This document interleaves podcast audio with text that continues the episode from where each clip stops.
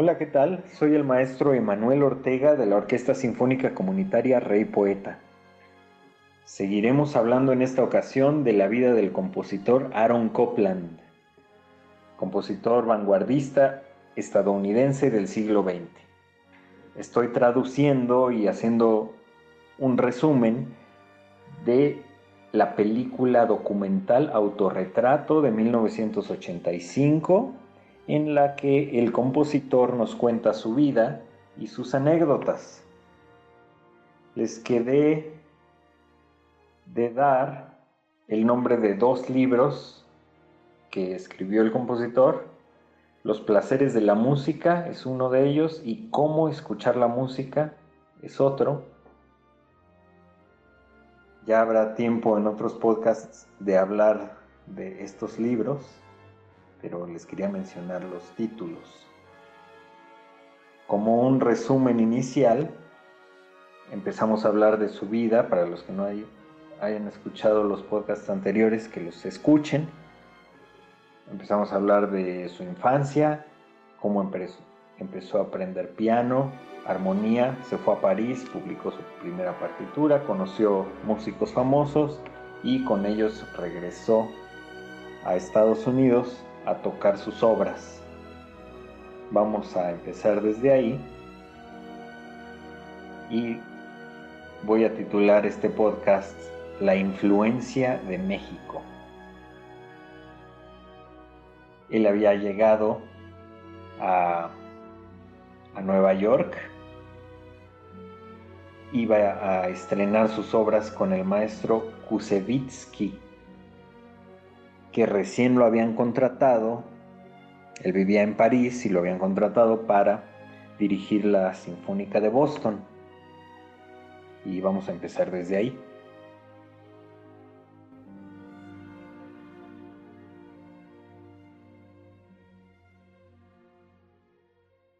Pues música maestro, comenzamos.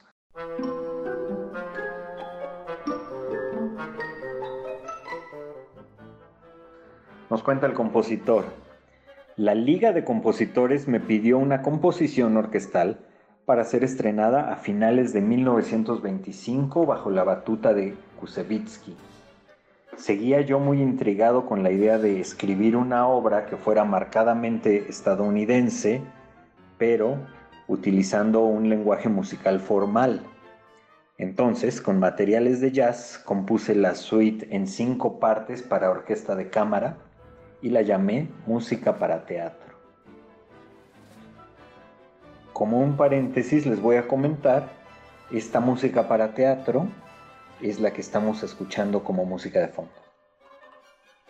Nos sigue contando el maestro Copland. Aunque no fuera original de los años 20, la idea de encontrar una música que fuera emblemática de los Estados Unidos parecía florecer importantemente en aquel entonces. En esa época había canciones populares estadounidenses, pero no fue hasta que se generalizó el jazz que tuvimos una música popular que fuera completamente expresiva de nuestra era y al mismo tiempo de interés musical para los compositores. Algunas personas estaban impresionadas de que el jazz fuera utilizado en una obra seria, interpretada en una sala sinfónica. Su actitud, su actitud era de, bueno, el jazz suena muy bien en su lugar, pero santos violines, ¿qué es lo que está haciendo en los recintos sinfónicos? En el estreno de Boston, cuando toqué el solo de mi concierto de piano, mis padres estaban entre el público.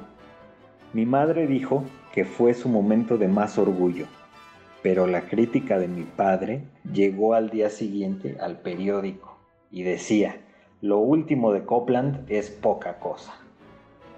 Él había vivido lo suficiente para saber el significado de poca cosa. Después, leyendo las críticas negativas, me molestaba y decía, después de todo, estos críticos están siendo pagados por, por el New York Times, por su opinión, algo de música deben de saber. Y yo le contestaba, no hagas caso a lo que digan, esos críticos son muy conservadores y su gusto musical siempre ha sido y siempre será el mismo. El concierto de piano de 1926 marcó el final de mi uso directo del jazz. Exploré los ritmos y el estilo hasta cierto punto y pensé, ya es suficiente, hasta aquí llegó mi interés y lo que personalmente siento que pude aprovechar del jazz. Bueno, hasta este punto Copland había utilizado el jazz como una fuente primaria para sus composiciones. Desde aquí él decidió romper un poquito con esa línea, pero los ritmos de jazz serían siempre parte del sonido musical de Copland. Después de estas composiciones totalmente inspiradas en el jazz, él compuso obras diferentes como la Oda Sinfónica, la Sinfonía Corta y su conocida obra maestra, Las Variaciones de Piano, de 1930.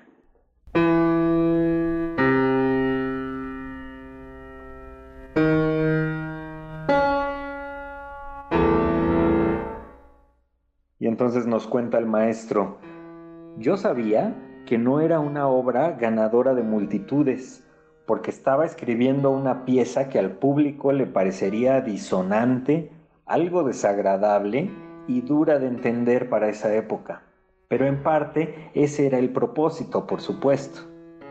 ¿Por qué escribiría yo música al estilo de Chopin viviendo 100 años después? Entonces, no sé si se acuerdan de cuando Copland vivía en París, su maestra organizaba tardeadas con los compositores más importantes de todo el mundo en su casa. Entonces Copland se convirtió un poquito en eso, en Nueva York, con las variaciones de piano. Él se volvió un líder indiscutible del movimiento musical norteamericano, porque su interés era muy amplio y donde él vivía, su vivienda se convirtió en el centro de reunión en donde se juntaban todos los compositores en Nueva York. En esta parte del documental, varios compositores y músicos importantes nos dan su opinión acerca del maestro y acerca de esta pieza, las variaciones de piano. Empezamos con la primera. Le decían Aaron, porque eran sus amigos, ¿verdad? Aaron definitivamente concibió esta pieza como una poderosa, profunda y seria propuesta. Debió haber sido un impacto enorme ver a este hombre salir y tocar esta obra tan implacable y agresiva que tiene una cualidad muy joven y explosiva estadounidense, que nos dice, ¿no es esto bello? ¿No es esto grandioso? ¿Y cómo parece un rascacielos? Eso decían de la obra. Y es algo que te obliga a mirarlo fijamente. Los ritmos de esta pieza son influenciados por el jazz y por Stravinsky, pero estos dos combinados de un modo muy original. Otro músico dice, Aaron era tan diferente y de repente tan personal. Llamábamos a su pieza Brooklyn Stravinsky. Esta cambió el rumbo de la historia de la música y era algo muy norteamericano. Ahora les voy a leer la opinión de Leonard, Bernstein. Cuando la escuché, o sea, las variaciones de piano, Pensé que eran las series de notas más maravillosas que jamás había escuchado y las quise aprender, pero no podía pagar la partitura. En ese tiempo yo acababa de cumplir 19 años.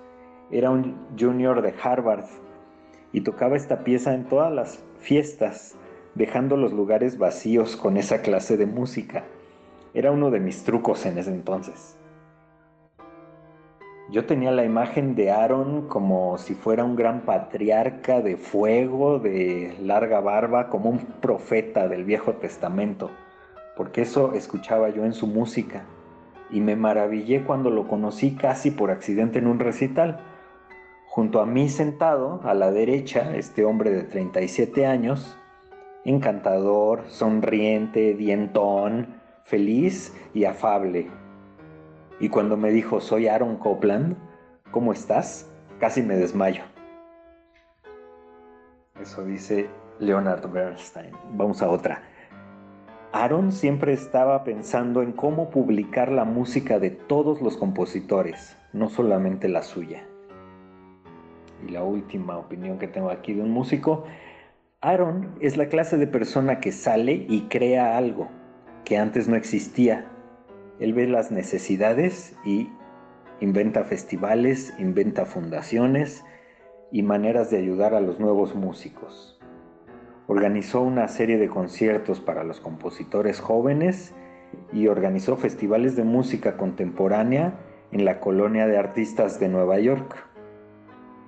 Ahí terminan las opiniones de músicos sobre Aaron Copland. Uno de estos músicos que él apoyó o que él invitó a tocar a Nueva York fue Carlos Chávez precisamente. Su interés en la vanguardia lo llevó a colaborar en el área experimental del cine también y hasta apareció como actor en una película. En esa época el dinero era escaso, entonces él tenía que escribir y dar clases para ganarse la vida. Con la depresión económica, los artistas de esa época ya no estaban contentos con su escaso y selectivo público.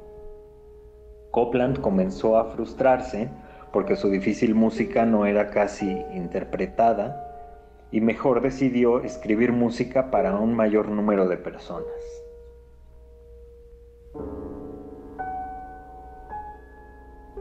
Y bueno, la música que estamos escuchando, que hemos escuchado de piano, de fondo, son precisamente estas variaciones de piano de 1930.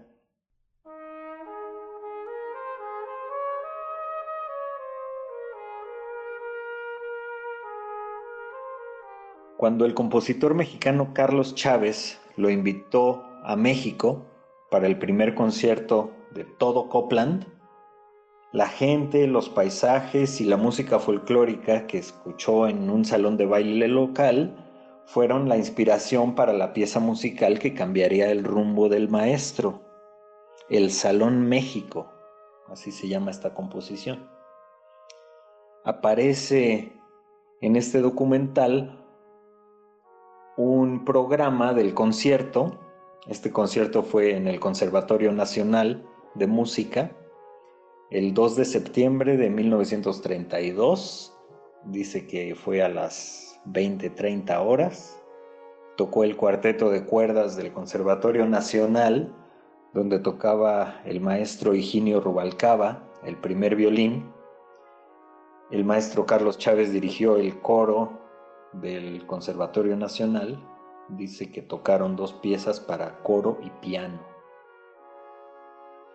Y sí, definitivamente se parece a a los programas que daban en el conservatorio, el programa de mano, ¿no? La, hojita donde viene. No porque yo estuviera en esa época, ¿eh? pero sí tengo algunos de los programas y son muy parecidos de cuando mi papá, y mi papá tampoco estaba en esa época. Pero bueno, el cambio de Copland, de la austeridad de las variaciones de piano a la popularidad del Salón México, también se puede explicar por la situación social y política de la época. El Salón México fue escrita unos seis años más tarde que las variaciones de piano y eran los años en los que surgieron las películas, las primeras películas habladas y los fonógrafos. Entonces, sobre todo para los niños jóvenes, antes las películas no tenían sonido. Entonces, Tú veías la película y contrataban un músico que usualmente tocaba el órgano y el músico amenizaba la película. Y, bueno, los fonógrafos, pregúntenle a sus papás lo que eran. Fue la época en la que se salía adelante de la depresión económica. Entonces Copland ya había decidido, él pues se ve que no le iba muy bien, ¿verdad? Con su música rara como decía Bernstein, que incluso él corría a la gente de las fiestas porque se ponía a tocar las variaciones de piano. Pero Copland, con su revitalizado interés de escribir para más gente, empezó a componer música para usos variados. Compuso una ópera para estudiantes de preparatoria, música para la radio, música incidental para obras de teatro y compuso hasta una ópera completa. Dirigía coros en Nueva York y dirigía sinfonías ah, sinfónicas, perdón, importantes en el Carnegie Hall, una famosísima sala de conciertos. Y vemos cómo esta situación económica, social y su visita a México, yo por eso titulé este podcast La influencia de México, porque bueno, seguramente él llegó y se sintió muy feliz, sale ahí en las fotos gozando de la vida en las montañas y así. Y con eso vamos a terminar este podcast. Y si quieren saber qué es lo que sigue, pues estén pendientes para la próxima semana. Para los integrantes de la orquesta, pues sí, la próxima semana vamos a hablar de la música más famosa de Aaron Copland que fue precisamente la que compuso para ballet, para cuadros de, baile clásico. Vamos a terminar escuchando El Salón México. Para este podcast escogí música un poquito, las grabaciones son un poquito viejas, pero por ejemplo las variaciones de piano es una versión que es tocada con pianoforte. El pianoforte es un instrumento un poquito más viejo que el piano. Realmente es el mismo instrumento, pero bueno, le dicen pianoforte a los que son un poquito más antiguos y por eso se escucha así si quieren regresar un poquito y escuchar. Lo menciono porque también esta otra versión del Salón México es dirigida precisamente por el maestro Aaron Copland y es el maestro Leonard Bernstein, que también es el que dio sus palabras en la película, el que lo presenta. Entonces vamos a escuchar cómo lo presentan y vamos a escuchar la, la pieza, El Salón México. La interpreta la Filarmónica de Nueva York, en el cumpleaños de Copland de 1960. Y si se acuerdan, él había nacido en 1900, entonces era su cumpleaños número 60. Estén pendientes para la próxima. Hasta luego, que estén muy bien.